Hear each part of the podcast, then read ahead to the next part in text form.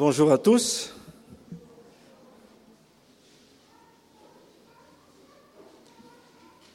C'est une joie de nouveau de vous partager la parole du Seigneur. Alors pour commencer, ben, je vous souhaite la grâce et la paix du Seigneur, qu'elle soit pour chacun d'entre nous. Nous entamons la dernière ligne droite pour cette année 2023 avec le quatrième trimestre et qui a comme sous-thème, nous le savons tous, Ensemble montrant le cœur de Dieu au monde.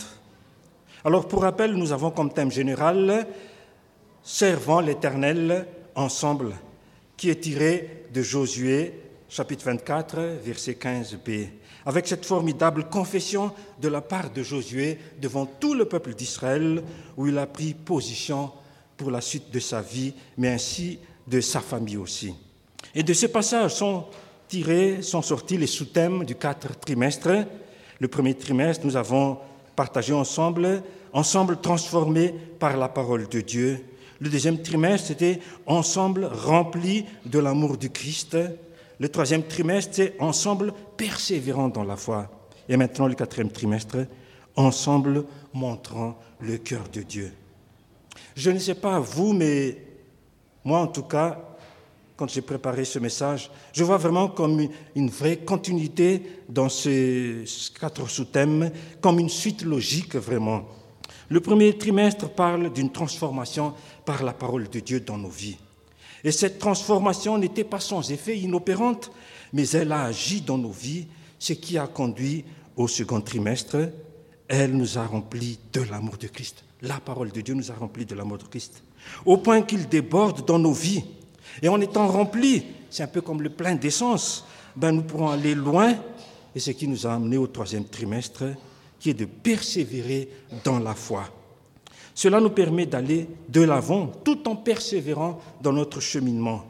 Et enfin, le quatrième trimestre, qui est montrer le cœur de Dieu au monde. En quelque sorte, notre témoignage dans ce monde dans lequel nous vivons et que nous devons le faire, le partager parce que c'est une recommandation de notre Seigneur. Et justement, dans ce monde, dans un monde qui va à la dérive, un monde où les gens n'ont plus raison de vivre, ils sont dans le désespoir total. Et l'annonce de ce Dieu merveilleux va leur donner espoir, va leur donner un nouveau sens à leur vie. Et nous, nous sommes en quelque sorte le canal pour apporter cette parole de vie. Alors vous voyez un peu le processus de ces sous-thèmes et j'étais vraiment émerveillé en découvrant cela dans ma préparation. Et je pense que le sous-thème du quatrième trimestre est notre défi de tous les jours, ensemble montrant le cœur de Dieu au monde, qui est de parler de Dieu dans notre entourage, partager son amour, d'autant plus que Dieu, en tant qu'être invisible, s'est fait connaître au travers de Jésus-Christ, son Fils, comme l'a souligné Paul dans l'Épître aux Colossiens. Et lui, en retour, il a envoyé pour être, il les a envoyés pour être son témoin à l'aide du Saint-Esprit. Et cela a commencé dès le premier chrétien, les premiers disciples, la première Église, jusqu'à nos jours d'aujourd'hui. Eh bien, nous continuons toujours dans cette tâche. La pérennité de la mission continue, mais ce sont les générations qui succèdent, mais la mission ne change pas. Alors, en préparant ce message, et après un temps de prière et dans les moments de réflexion, j'ai été amené à me pencher sur un chapitre dans le livre de Daniel, du chapitre 3. Et je vous remercie vraiment d'avoir lu déjà au préalable, comme cela a été annoncé. Mais c'est dans ce passage que nous allons méditer ce matin. C'est le passage qui relate les épreuves qu'avaient endurées les trois amis de Daniel, à savoir Shadrach, Meshach et Abednego. Alors, en pensant au sous-thème du quatrième trimestre, j'entrevois au travers de cette lecture un lien, parce que dans leur situation, quoique difficile, ils ont trouvé la nécessité, mais aussi l'opportunité de parler de Dieu dans leur entourage. Et pas n'importe qui, devant l'homme fort du pays même. Ça, c'est vraiment quelque chose de merveilleux. Et c'est d'ailleurs ce que Jésus avait recommandé aussi aux démoniaques, par exemple. Vous vous souvenez, dans Luc 8, 39, il est dit, retourne dans ta maison et raconte tout ce que Dieu a fait pour toi. C'est-à-dire, va parler de Dieu à ta famille. Et là où ils sont aussi, en exil, ils vont pouvoir parler de Dieu aussi. Raconte-leur tout ce qu'il t'a fait.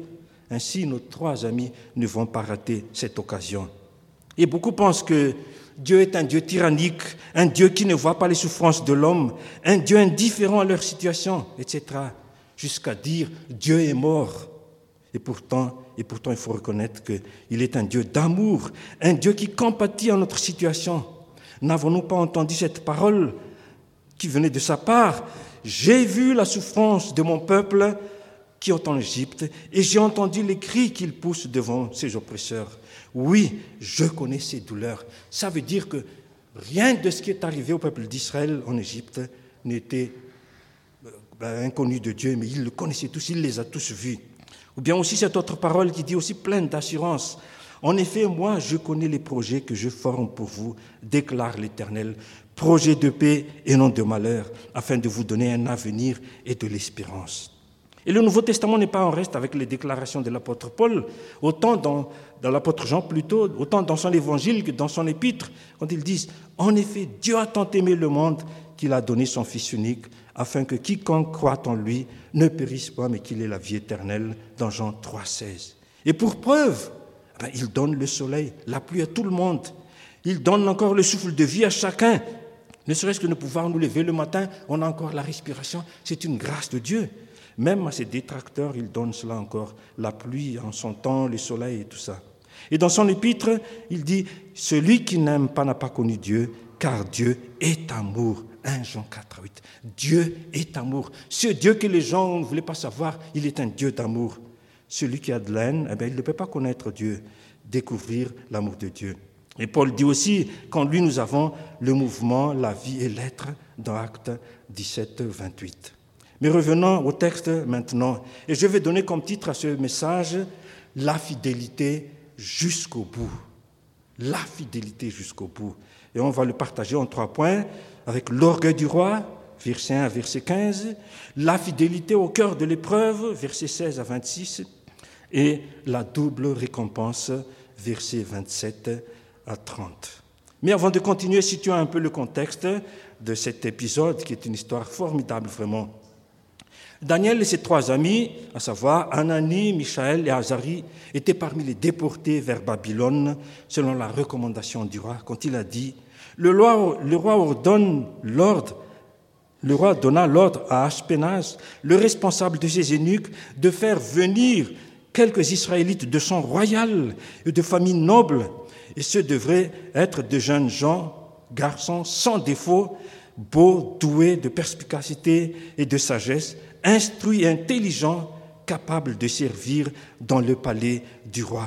Voilà ce qui a été dit. Vraiment, c'est quelque chose vraiment de merveilleux. Il y avait vraiment une sélection qui n'était pas prise à la légère. On n'emmène pas n'importe qui, mais les élites du pays. En un mot, c'est tout simplement comme une fuite de cerveau aussi au sein du peuple de Dieu. Alors, ils vont devoir quitter leur culture, leur pays, pour aller dans un autre pays. Le but dans tout cela, c'est qu'ils doivent apprendre les lettres et la langue des Chaldéens. Donc non seulement ils sont déportés, mais ils doivent aussi se remettre sur les bancs de l'école peut-être pour apprendre la culture chaldéenne, en quelque sorte les déraciner de leur culture et en mettre une autre. Et cela a commencé par le changement de leur nom, de tous les quatre. Daniel qui est devenu Belshazzar, Anani, Shadrach, Michael, Meshach, Azari, Abednego. Pour cette euh, formation, tu peux avancer s'il te plaît Voilà.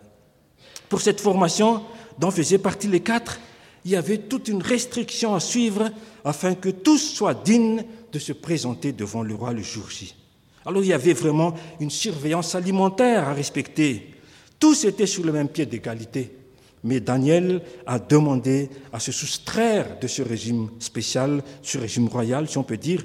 Et le texte précise justement, afin de ne pas se souiller par les mets du roi. Humainement parlant, ça aurait pu être un handicap majeur pour eux, le fait de refuser le repas offert par le palais royal. Mais il y avait un plus en eux par rapport aux autres, c'est qu'il est dit, Dieu leur accorda de la science et du discernement dans toutes les lettres et de la sagesse. Donc il y avait cette présence de Dieu. Comme le cas avec Joseph, l'Éternel était avec Joseph même en Égypte. Ben, C'était le cas aussi avec les déportés à Babylone. Et la preuve, au terme fixé par le roi, le miracle va se produire. Il est dit dans le texte, au moment fixé par le roi, pour qu'on les lui amène, le chef des eunuques les présenta à Nebuchadnezzar. Le roi discuta avec eux, et parmi tous ces jeunes gens, il n'en trouva aucun comme Daniel, Anani, Michaël et Azari. Ils furent donc admis au service du roi, selon Daniel 1, 18 à 19. Et le chapitre 2 ne fait que confirmer cela avec l'explication du rêve, de rêve du roi, qu'aucun magicien, astrologue, sorcier et chaldéen ne pouvait l'expliquer. Donc il a fait un rêve, mais lui-même, il ne se souvenait plus de quoi il s'agissait. Et au moment où le roi voulait tuer tous les sages, parce que personne ne pouvait lui révéler son rêve, eh bien, Daniel intervient parce qu'il était aussi, ainsi que ses amis, dans la liste des gens à tuer. Il a senti la gravité de la situation et il le partage à ses amis pour dire vraiment la situation est grave. Il faut nous retrouver, il faut prier. Et c'est ensemble qu'ils vont implorer la grâce de Dieu. Et Dieu ne va pas tarder à se manifester. Et ce qui a permis à Daniel de dire le rêve ainsi que son explication au roi. Quel soulagement pour le roi. Et c'est étonnant sa réaction, mais il va faire une chose que j'en suis sûr, il n'a jamais fait dans sa vie, c'est de se prosterner. Alors, il dit, alors le roi Nebuchadnezzar tomba le visage contre terre et se prosterna devant Daniel. Vous imaginez le roi devant le serviteur de l'Éternel. Et il ordonna qu'on offre des sacrifices et des parfums en son honneur.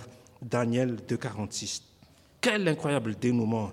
Et ça ne s'arrête pas là. Il va y avoir même une confession de sa part à l'endroit de l'Éternel, du Dieu de Daniel. Et il va dire, le roi adressa la parole à Daniel et dit, c'est certain, c'est votre Dieu qui est le Dieu des dieux et le Seigneur des seigneurs. Il dévoile les secrets puisque tu as pu dévoiler celle-ci. Il est le vrai Dieu le Dieu des dieux. Comme a dit Rinda tout à l'heure dans la présidence de la louange, il n'y a qu'un seul Dieu. Et c'est vrai, c'est ce qui va ressortir ici dans cet épisode. Et à l'endroit de Daniel, ben, c'était le succès sur toutes les lignes. Beaucoup de présents de la part du roi, jusqu'à lui donner le commandement de toute la province de Babylone, en quelque sorte comme un gouverneur dans le pays de la Babylone. Et ce n'est pas tout. Il est devenu chef suprême de tous les sages à Babylone. Ça veut dire que tout ce qui était là, c'était sous l'autorité de Daniel, tout cela. Et ses amis n'étaient pas en reste, il avait plaidé en leur faveur. Voilà l'événement qui a précédé notre texte d'aujourd'hui et qui se termine en beauté avec cette confession. Mais voilà, dans le chapitre 3, le roi n'a pas retenu la leçon reçue dans le chapitre 2 et il va se contredire lui-même dans ses paroles comparant sa confession avec ce qu'il va faire ici et ce qui nous amène au premier point de mon message, l'orgueil du roi. Nous allons lire les six premiers versets et il est dit ceci. Le roi Nebuchadnezzar fit une statue en or, haute de 30 mètres et large de 3 mètres. Il l'adressa dans la vallée de Dura dans la province de Babylone. Le roi Nebuchadnezzar fit rassembler les administrateurs, les intendants, les gouverneurs, les conseillers, les trésoriers, les jurisconsultes, les juges et tous les magistrats des provinces pour qu'ils se rendent à la dédicace de la statue qu'il avait dressée. Alors les administrateurs, les intendants, les gouverneurs, les conseillers, les trésoriers, les jurisconsultes, les juges et tous les magistrats des provinces se rassemblèrent pour la dédicace de la statue que le roi Nebuchadnezzar avait dressée. Ils se tinrent debout devant la statue que Nebuchadnezzar avait dressée. Un héros cria à pleine voix Voici ce qu'on vous ordonne, peuple, nation, hommes de toute langue. Au moment où vous entendez le son de la trompette, de la flûte, de la guitare, de la petite et de la grande harpe, de la cornemuse et des instruments de musique de toutes sortes. Vous vous prosternez et vous adorez la statue d'or que le roi Nebuchadnezzar a dressée. Si quelqu'un ne se prosterne pas et ne l'adore pas, il sera jeté à l'instant même au milieu d'une fournaise ardente. Est-ce que nous réalisons un petit peu la situation? Si nous essayons de nous mettre un peu dans leur peau, dans ce contexte-là, c'est tellement difficile. À entendre ce qu'on vient de lire, est-ce que le peuple a le choix de désobéir? Après avoir entendu cette parole, un ordre, on dirait tout simplement cette sagesse malagasse. Il vaut mieux marcher par la sagesse. Alors que le roi venait de voir l'œuvre de Dieu dans sa vie, dans le chapitre 2, et d'entendre sa promesse, le voilà emporté par sa folie de grandeur en érigeant une énorme statue haute de 30 mètres et large de 3 mètres. Tel est l'homme qui cherche sa propre gloire. Et pourtant, et pourtant, Daniel lui avait dit dans les explications du rêve que Dieu lui a donné le royaume, la puissance, la force et la gloire. Dieu lui a fait dominer sur tout. Mais cela n'a pas suffi au roi. Et voilà que, comme si cela ne lui suffisait pas, il fait ériger une statue en or. Pas seulement la tête, comme dans les rêves, mais c'est la statue entière qui est enveloppée d'or. Et tout le monde devait se prosterner devant elle. C'est en quelque sorte sa personne comme une culte de personnalité. Et cela va être une inauguration à grande pompe et qui va battre tous les records de toutes les inaugurations précédentes. Tous les gratins de Babylone étaient là sûrement et présents. Aucun n'avait pas le droit de s'absenter. Après tout, ils sont tous appelés aussi à applaudir le projet fantastique du roi. Il y aura même un maître de cérémonie, comme dit la version français courant, ça veut dire un héros, comme il est dit ici, et qui va entraîner tout le monde dans ces moments d'euphorie, de joie, mais dans le plan du roi, c'est plus que cela, ce sera un moment d'adoration. Et oui, on va adorer, se prosterner devant la statue en personne. Donc, non seulement tous les hauts dignitaires doivent être là, mais aussi tous les peuples, y compris ceux des autres nations. Ceux des autres nations aussi, ils devaient être là. Alors vous imaginez un petit peu dans cette image-là, les trois qui sont debout, mais tout le monde se prosterne vraiment. Les trois amis de Daniel n'y échappent pas cela. Ils étaient là, mais ils ne sont pas prosternés. Tous dans leur habit coloré, venant de différentes nations, rien de moins qu'un défilé de mode pour les dames. Là, ce sera le catalogue en grandeur nature, sûrement. Un peu comme chez nous, lorsqu'il y a les gens qui vont au palais présidentiel, eh ben, vous verrez tous les défilés. Hein, c'est pas besoin de regarder un catalogue, mais vous regardez la télé et vous verrez défiler là toutes les dames, des superbes dames. Vraiment, il était assoiffé de pouvoir, de gloire, Nebuchadnezzar au point de faire n'importe quoi. Et je me suis dit, malheureusement, la présence de son entourage n'a pas daigné lui rappeler l'explication de son rêve, faite par Daniel, que Dieu lui a déjà tout donné. Oh Majesté, vous avez tout. À quoi ça sert encore de faire ça? De telles interventions auraient pu arrêter cette folie de grandeur. Le décret était facile à comprendre, hein, même pour les illettrés et les analphabètes. Ils étaient simples et brefs, et le châtiment aussi était clair. Obéissance, vie sauve, désobéissance, c'est la fournaise. Rien que ça. De plus, ce sont les pensées humaines, les exigences n'étaient pas impossibles. Il suffit de se prosterner devant l'idole du roi, de l'adorer à un moment déterminé, et c'est tout. Donc, euh, si on peut faire ça, voilà ce que pensent peut-être les gens. Pour le peuple lambda, ça veut dire opposition aux personnalités connues, aux élites politiques et sociales ou culturelles. La décision n'était pas difficile parce que c'est une question de vie ou de mort. Surtout que la fournaise est là et il existe bel et bien, comme selon la sagesse malgache aussi, allô matrapich, tout un Quelques-uns devaient se dire même, dès que la musique commence à sonner, ben je serai le premier à me prosterner parce que j'aimerais encore vivre. La présence de ces divers instruments montre que la musique est un moyen pour louer Dieu, mais en même temps aussi pour louer adorer Satan. Combien il y a de messages subliminaux dans les musiques de certains artistes. Et j'ai lu même un livre une fois où l'on parle de la composition de ces paroles par des sorciers. Mais ça, c'est tellement terrible. Hein et souvent, dans les messages subliminaux, c'est ça qui attire les gens après par les suicides, pour toutes sortes de choses vraiment. Donc, c'est vraiment très dangereux. La musique est un outil puissant, puisqu'il peut soulever un cœur vers Dieu ou entraîner une âme en enfer. Souvenons-nous des messages subliminaux, comme je viens de le dire. À lire le texte, on se demande alors quel type de musique ils ont joué, en tout cas. Pas la marche nuptiale, en tout cas, j'en suis sûr.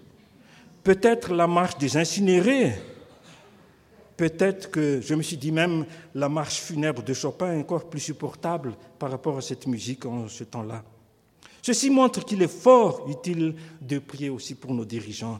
Comme l'a d'ailleurs rappelé Paul dans son épître, j'encourage donc avant à faire des demandes, des prières, des supplications et des prières de reconnaissance pour tous les hommes, pour les rois et pour tous ceux qui exercent l'autorité, afin que nous puissions mener une vie paisible et tranquille en toute piété et en tout respect. Voilà ce qui est bon et agréable devant Dieu, notre Sauveur. 1 Timothée 2, 1 à 13. 1 et 3. Voilà la recommandation de Dieu. Et il agrée cette prière. Donc, qui sommes-nous pour lui désobéir? Je dirais tout simplement, faisons notre tâche et Dieu fera le reste. Avec l'orgueil du roi, est-ce que tout le monde va lui obéir sans partage? Ceci nous amène au deuxième point, vraiment. Donc, c'est la fidélité au cœur de l'épreuve. Comme les trois amis de Daniel n'ont pas fléchi les genoux devant la statue du roi, ils furent convoqués devant lui et on imagine bien ce qui leur attend parce que le roi ne fait pas de discours en l'air, il ne fait pas de démagogie. Mais ce qu'il a dit, il va le faire. Rien que d'entendre sa parole fait redresser les cheveux. Quel est le Dieu qui pourra alors vous délivrer de mon pouvoir? Quel est le Dieu qui pourra alors vous délivrer de mon pouvoir? Ça veut dire qu'il sentait vraiment toutes les, toutes les latitudes pour lui, donc il peut faire comme la pluie et le beau temps. N'est-ce pas comme une offense vraiment devant l'Éternel et qui lui a donné le pouvoir, tout le royaume, l'autorité? Mais leur prise de parole devant le roi est des plus remarquables. Et je me suis dit, mais quel courage vraiment de leur part. Shadrach, Meshach et Abednego répliquèrent au roi Nebuchadnezzar Nous n'avons pas besoin de te répondre là-dessus. Hein, déjà, c'est quelle audace. Hein Notre Dieu, celui que nous servons, peut nous délivrer de la fournaise ardente, et il nous délivrera de ton pouvoir, roi. Et même s'il ne le fait pas, sache, roi, que nous ne servirons pas tes dieux et que nous n'adorons pas la statue en or que tu as dressée. Daniel 3, 16 à 18. Je me suis dit, mais quel courage, les amis, hein, de pouvoir dire, même s'il ne le fait pas, s'il ne faisait pas, sache, roi, que nous ne servirons pas tes dieux et que nous n'adorons pas la statue en or que tu as dressée. Ça veut dire qu'ils étaient prêts à mourir vraiment pour l'éternel. Je me demande quelle était la réaction du roi en entendant cette parole. Une parole qui lui va en pleine figure. C'est comme ce qu'il venait de dire avec menace. Son idole n'est rien devant les trois amis. Ce n'est moins que rien qu'une statue inerte, sans voix, immobile. Dans notre jargon d'aujourd'hui, des amis des trois auraient pu dire, leur dire Mais quel culot vous avez de vous adresser au roi comme ça? Réfléchissez avant de parler, mes amis.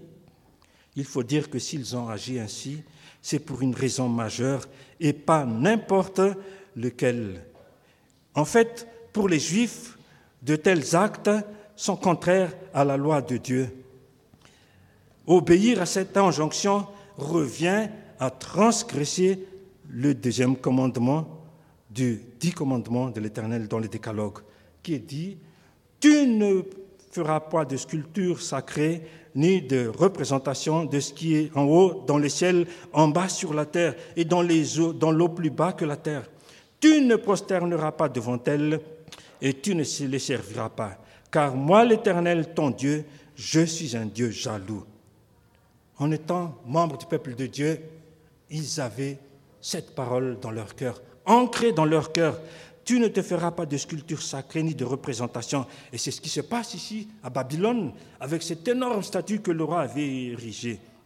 Donc c'est clair comme l'eau de roche pour eux. Il n'a pas à discuter, à marchander. Pour un juif pieux, cette recommandation n'est pas tombée dans l'oreille d'un sourd, et Daniel ainsi que les trois amis font partie de cela. Pas question pour eux de se prosterner devant cette statue. Remarque euh, importante que j'aimerais soulever ici, je ne sais pas si l'un d'entre vous a vécu ce qui m'est arrivé une fois. Dans une librairie chrétienne, j'ai acheté un tableau de dix commandements, c'était en malgache, oui, alors c'est ça, c'est la traduction en malgache, mais j'essaie de le faire ici en français. Et comme cela m'avait beaucoup plu, je n'ai pas hésité à acheter ce, tableau sur les dix commandements. Et voilà sa copie en français.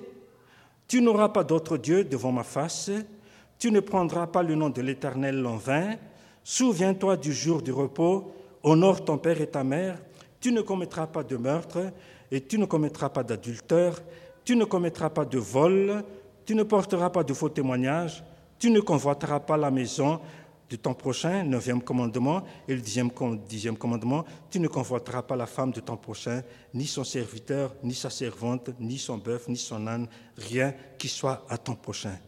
Est-ce que vous avez remarqué quelque chose sur ce commandement ici?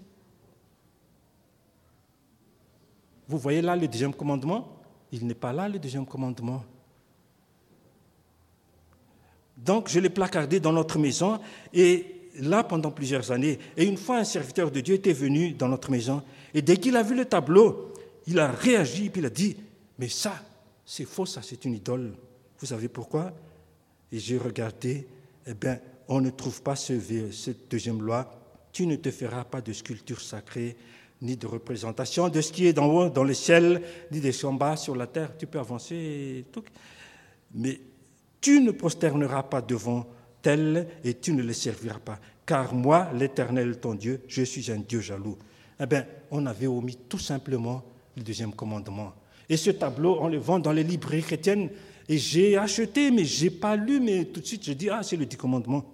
Et c'est après que je me suis constaté, vraiment, quelle horreur, vraiment. Donc, si nous mettons en parallèle les deux, voici la comparaison. Tu peux avancer des, différences qui semblent petites pour les uns, minimes, mais pas pour les autres, comme c'était le cas des trois amis de Daniel. C'est une erreur monumentale d'enlever cela pour dire que on peut se prosterner maintenant devant toutes les statues, les images euh, taillées, tout cela. Pour eux, il n'est nullement question de se prosterner devant cette statue. Plutôt que d'adorer l'or façonné par les mains des hommes, ils préfèrent adorer le Dieu du ciel. Et ils ont bien pris cette position devant toute l'assistance, mais surtout devant le roi en personne qui est l'initiateur du projet. Remarquez, mais cette folie de grandeur ne date pas seulement du temps de Daniel, mais même de nos jours encore aussi. Est-ce sans le savoir, mais il y a comme une espèce de culte de personnalité dans ce monde d'aujourd'hui. Un être humain devenu comme un Dieu. Et c'est presque comme si c'était passé aussi du temps de Daniel. Vraiment, c'est comme si la parole de cet homme, c'est une parole de l'Évangile, et tout ce qu'il dit, c'est on dit toujours Alléluia, Alléluia. On adore un personnage, un homme ou une femme politique, un artiste ou une artiste, une comédienne, un comédien, une sportive, un sportif, plus que toute autre chose, et le plus souvent au détriment des relations avec les autres, voire de ses proches aussi. Et c'est triste quand on est tellement plongé dans ce culte de personnalité, on oublie même son entourage. Rappelons l'image où les trois amis se tenaient debout là, par rapport aux autres, eh ben, ils voulaient vraiment honorer uniquement leur Dieu. Ils étaient présents, mais leur cœur restait attaché à l'Éternel. Ils ne se prosternaient pas. Ils ne voulaient pas lui désobéir, même loin de leur pays, même loin de leur lieu de culte. Pour eux, il n'y avait pas de cas de force majeure mais vraiment fidélité jusqu'au bout et partout où qu'il soit. Ces deux, certains dirigeants du XXIe siècle plongent encore, nagent encore dans cette folie de grandeur. Et vous allez voir avec ces prochaines photos que j'ai montrées là, vous connaissez dans quel pays c'est. Dans ces pays, à cause d'un dictateur féroce, avec trois générations qui sont succédées, personne n'avait le droit de s'y opposer lorsqu'on doit s'incliner devant leur statut même les touristes. Donc les deux statues, les deux statues là sont déjà tous morts, hein, mais ils disent toujours qu'ils sont toujours vivants. Et dans un documentaire, chaque personne, avant de s'incliner devant les statues, doit se procurer d'un bouquet de fleurs et le déposer au pied de la statue, moyennant la modique somme de 20 dollars US américains. Même le reporter de ce documentaire n'était pas exempt de cette loi. La dame, qui, comme le guide, lui disait, non, vous devez faire aussi acheter les bouquets et vous prosterner devant la statue. Sinon, ça ne peut pas. Donc, vous voyez comment on voit un peu la situation des gens de ces pays-là. Et ce n'est pas tout, même dans chaque foyer. Ces photos devaient être placardées dans chaque euh, foyer, la photo de ces dirigeants. Pour nos trois amis, à cause de leur fidélité, Dieu va honorer leur foi, mais aussi va honorer son nom. Si l'évangile, la bonne nouvelle, s'est répandue partout jusqu'à atteindre notre pays, eh c'est à cause des missionnaires venus des Sulins nous partager la bonne nouvelle, mais aussi à cause des premiers chrétiens qui n'ont pas hésité à garder leur foi au prix de leur vie. Les martyrs malgaches, je veux dire, leur mort avait raffermi la foi des autres chrétiens de l'époque, et cela a fait comme une traînée de poudre, une tache d'huile. C'est incroyable, mais les trois amis ont tenu tête à l'homme fort du pays, l'homme le plus puissant de l'époque. Pas avec leur force, ni avec leur ténacité, mais avec la foi en leur Dieu, d'où sa colère en ordonnant la colère du roi, en ordonnant de chauffer la fournaise sept fois. Donc on imagine un petit peu le, four à une température, si c'est 200 degrés, ben il faut le faire sept fois, ça veut dire 1400 degrés. La preuve, c'est que même les personnes qui les ont jetés et qui n'ont pas pris précaution à la surchauffe étaient mortes à l'instant même. Alors imaginons le sort des trois amis jetés dans la fournaise. Tous croyaient qu'ils vont être calcinés, carbonisés. C'est étonnant, mais sans savoir ce que Dieu fera, sans savoir ce que Dieu fera, ils étaient fidèles, quoi qu'il en coûte. Remarquez, mais Dieu ne les a pas épargnés de la fournaise. Ils étaient jetés quand même, ils furent jetés. Mais c'est dans la fournaise même que Dieu va intervenir. Et ce qui nous amène au troisième point ici. La double récompense. Autant pour les trois amis que pour le roi pour les trois amis tout d'abord, à cause de leur fidélité, d'une part, Dieu va les délivrer d'une manière miraculeuse. Et de quelle manière? Écoutez ce qui est dit lorsqu'ils sortaient de la fournaise. Les administrateurs, les intendants, les gouverneurs et les conseillers du roi se rassemblèrent et ils virent que le feu n'avait aucun pouvoir sur le corps de ces hommes, que les cheveux de leur tête n'avaient pas brûlé, que leurs habits n'étaient pas abîmés et qu'ils ne sentaient même pas le feu. Daniel 3, 27. On ne sentait même pas l'odeur du feu. Quand vous avez une brochette derrière vous, là, la fumée, on entend l'odeur euh, même dans votre corps, votre cheveu. Hein. Mais ici, pas une odeur de feu, même pas les cheveux qui n'ont pas été brûlés vraiment aucune odeur de feu sur eux, aucune trace de brûlure sur ses vêtements. Dieu les a délivrés des mains de Nebuchadnezzar, lui qui disait auparavant, qui vous délivrera de mes mains? Et d'autre part, même le roi aussi va se rattraper dans son agissement en leur faveur, après ce qu'il va dire ici. Après cela, le roi fit prospérer Shadrach, Meshach et Abednego dans la province de Babylone, Daniel 3.30. Quelle finalité pour eux? Vraiment, à cause de leur fidélité, Dieu va honorer son nom, mais eux aussi. Leur témoignage aussi va avoir tout son impact dans son entourage. Mais pour le roi, donc là, il va se passer aussi, d'une part, et pas les moindres, il a vu l'envoyé de Dieu dans la fournaise. Peut-être même que le seul à le voir parmi toute l'assistance à cette intervention divine, d'où l'étonnement mélangé de crainte, vraiment quand ils disent le roi Nebuchadnezzar fut alors effrayé et se leva subitement. Il prit la parole et dit à ses conseillers N'avons-nous pas jeté trois hommes ligotés au milieu du feu? Ils répondirent au roi Certainement, roi. Et il reprit Eh bien, j'aperçois quatre hommes dépourvus de liens et qui marchent au milieu du feu, portant, porteurs d'aucune blessure. Et le quatrième ressemble à un fils des dieux. Daniel 3, 24 à 25. Voilà ce que constatait le roi. Donc peut-être il y avait une ouverture pour voir un peu, on aimerait bien voir les calcinés, comment ils vont brûler dans le feu. Cela a dû redresser le cheveu du roi, puis c'est quelque chose qu'il n'avait jamais vu, et c'est quelque chose d'irréel ce qui se passe devant ses yeux. Malgré la température du four qui était élevée au maximum, c'était juste les liens qui ont été coupés, et le roi l'avait tout de suite remarqué. Peut-être qu'il y avait une possibilité de regarder, comme j'ai dit tout à l'heure, pour voir la souffrance des gens qui sont là-dedans.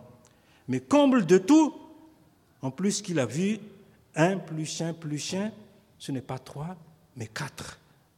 Le roi voyait un quatrième personnage. Pourquoi? Pour les tenir compagnie face à cette souffrance Non, c'est Dieu qui intervient pour secourir ses serviteurs. La présence du quatrième personnage, en quelque sorte, avait rendu inoffensif le feu. Et pourtant, nous savons ce qu'est le feu. Qu'est-ce que cela peut faire comme dégâts? Et d'autre part, et qui a aussi toute son importance, comme dans le chapitre 2, il va faire une confession accompagnée d'une décision importante, tellement la chose dépasse son raisonnement, son entendement, que de paroles, que de telles paroles sortent de la bouche jusqu'à ridiculiser son propre Dieu quand il dit Nebuchadnezzar prit la parole et dit Béni soit le Dieu de Shadrach, de Meshach et Abednego. Il a envoyé son ange et a délivré ses serviteurs qui ont placé leur confiance en lui ils n'ont pas hésité à enfreindre l'ordre du roi et à risquer leur vie plutôt que de servir et d'adorer un autre Dieu que leur Dieu. Voici maintenant l'ordre que je donne. Si quelqu'un quel que soit son peuple, sa nation ou sa langue, parler de façon légère du Dieu de Shadrach, de Meshach et Abednego, il sera mis en pièces et sa maison sera transformée en un tas d'immondices, un tas de décombres. En effet, il n'a aucun autre Dieu capable de délivrer comme lui. Daniel 3, 28, 29. Voilà la confession de Nebuchadnezzar. Malgré l'intensité de feu, il ne brûlait pas. C'est incroyable. Pensez au feu qui s'était propagé en Europe, par exemple, ces derniers temps. C'était terrible. Il y avait des pertes de vies humaines, même parmi les sauveteurs. L'air était suffocant, devenu respirable. Mais pour les trois amis, à cause de l'intervention divine, eh bien, ils étaient sains et saufs dans, dans cette fournaise. Cette situation dépassait le roi. Il n'en revenait pas que des gens sont encore vivants une fois jetés dans la fournaise, d'où son appel à ce qu'ils sortent de là. Mais cette fois-ci, lorsqu'ils sortent, plus de l'aide de qui que ce soit, comme les gens qui les ont jetés, ils sortent sans aide de personne maintenant. Et une fois dehors, c'est le grand étonnement du roi. Il était témoin oculaire de ces miracles immenses qu'on ne trouvait même pas les adjectifs pour les qualifier. Pour conclure, que dirions-nous alors après cela? C'est une histoire résumée par ces trois phrases en rapport avec Dieu, en rapport avec le roi et en rapport en eux-mêmes. Tout d'abord, en rapport avec Dieu, tout d'abord, eh bien, ils n'abdiquent pas leur Dieu. Ils étaient fidèles à Dieu jusqu'au bout comme ils l'ont dit, notre Dieu, celui qui nous servons, peut nous délivrer de la fournaise ardente et il nous délivrera de ton pouvoir, roi. Et même s'il ne le faisait pas, sache, roi, que nous ne servirons pas tes dieux et que nous n'adorerons pas la statue en or que tu as dressée. Ça veut dire vraiment, c'est vraiment une audace, un courage vraiment, ce qu'ils font devant le roi. Et Dieu a honoré cela. Ils n'abdiquent pas leur Dieu, même si la menace était terrible. Euh, ils ne se prosternent pas pour le roi, il ne se portait pas devant l'idole du roi. L'annonce de la fournaise a beau être faite, les trois amis n'ont pas branché et ne voulaient en aucune manière s'incliner devant la statue. Parce que même s'il était en or, tellement beau tout ça, non, rien de tout cela. Et vous savez que maintenant, quand vous allez dans certains restaurants, dans un lieu ici à Tana, vous trouverez toujours des statues à l'entrée d'un hôtel ou d'un lieu quelconque pour dire vraiment que ça s'est répandu. On dirait même que c'est comme euh, une décoration, alors que c'est bel et bien une statue des dieux d'une, euh, religion. Et euh, ce qui est en rapport avec eux, eh bien, ils ne brûlent pas. Malgré la force du feu, ces ravages, il n'a fait aucune égratignure, aucune, aucune brûlure pour eux. N'est-ce pas formidable comme histoire, une très belle histoire? Mais avouons-le, c'est plus que cela. C'est une belle leçon dans notre vie de tous les jours.